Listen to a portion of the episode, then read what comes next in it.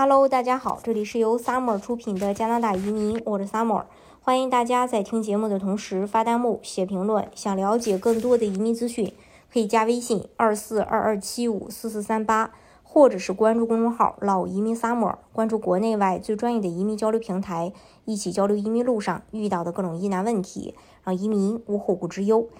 移民呢，一直是加拿大工作的重心之一，尤其是现如今这样的经济环境下。前一阵子，联邦移民部还是很有信心的表示，未来三年加拿大要疯狂吸收一百五十万新移民，希望他们能够为本国的经济带来更多活力。加拿大联邦移民部长和各省移民厅长关起门来开了一个会，主题就是调整未来移民政策的方向。这一次似乎不一样啊，首先这个会开的是静悄悄的，其次呢，各部长和厅长居然开出了共识。整场会议中，一个重点贯穿了整个议程，实用，并最终确定了未来移民政策朝着以下两个大方向迈进：一是增加省提名配额，二是增加经济类移民配额。加拿大急着吸引更多移民，但是不完全是不挑的，他们还是要挑人的。他们要的是能够满足加拿大劳动力市场需求、为经济发展提供支持的移民。有媒体就解读啊，加拿大现在的重心放在了符合劳动力市场的移民上。而不仅仅是要求高学历和经济能力。加拿大在一件事情上非常明确：我们不抗拒富移民，但拒绝一心只想来买豪宅、豪车的、享受加拿大社会资源和福利而不工作、不投资的有钱人。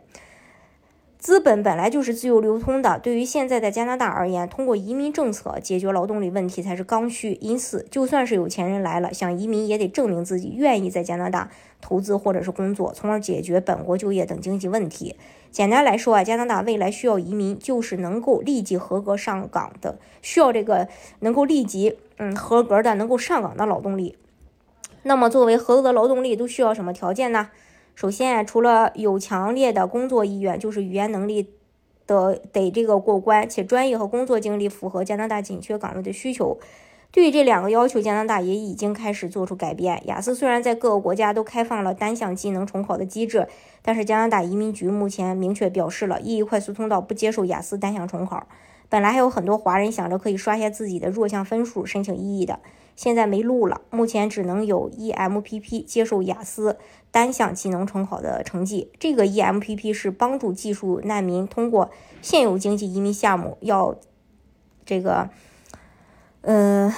去增强、增加支持经济类移民，来弥补当地的社区人口不足问题。比如 BC 和安省的偏远地区，具体的操作要落实在新移民的居住政策上。现阶段，省提名和魁省移民并没有任何强制要求新移民在本省本地居住一定的年限，但未来怎么样，现在还不确定。未来加拿大想狂疯狂的去吸引这百万移民，起码得具备基本的语言基础，一定程度的求学或求职欲望，为加拿大劳动力市场做出贡献的能力。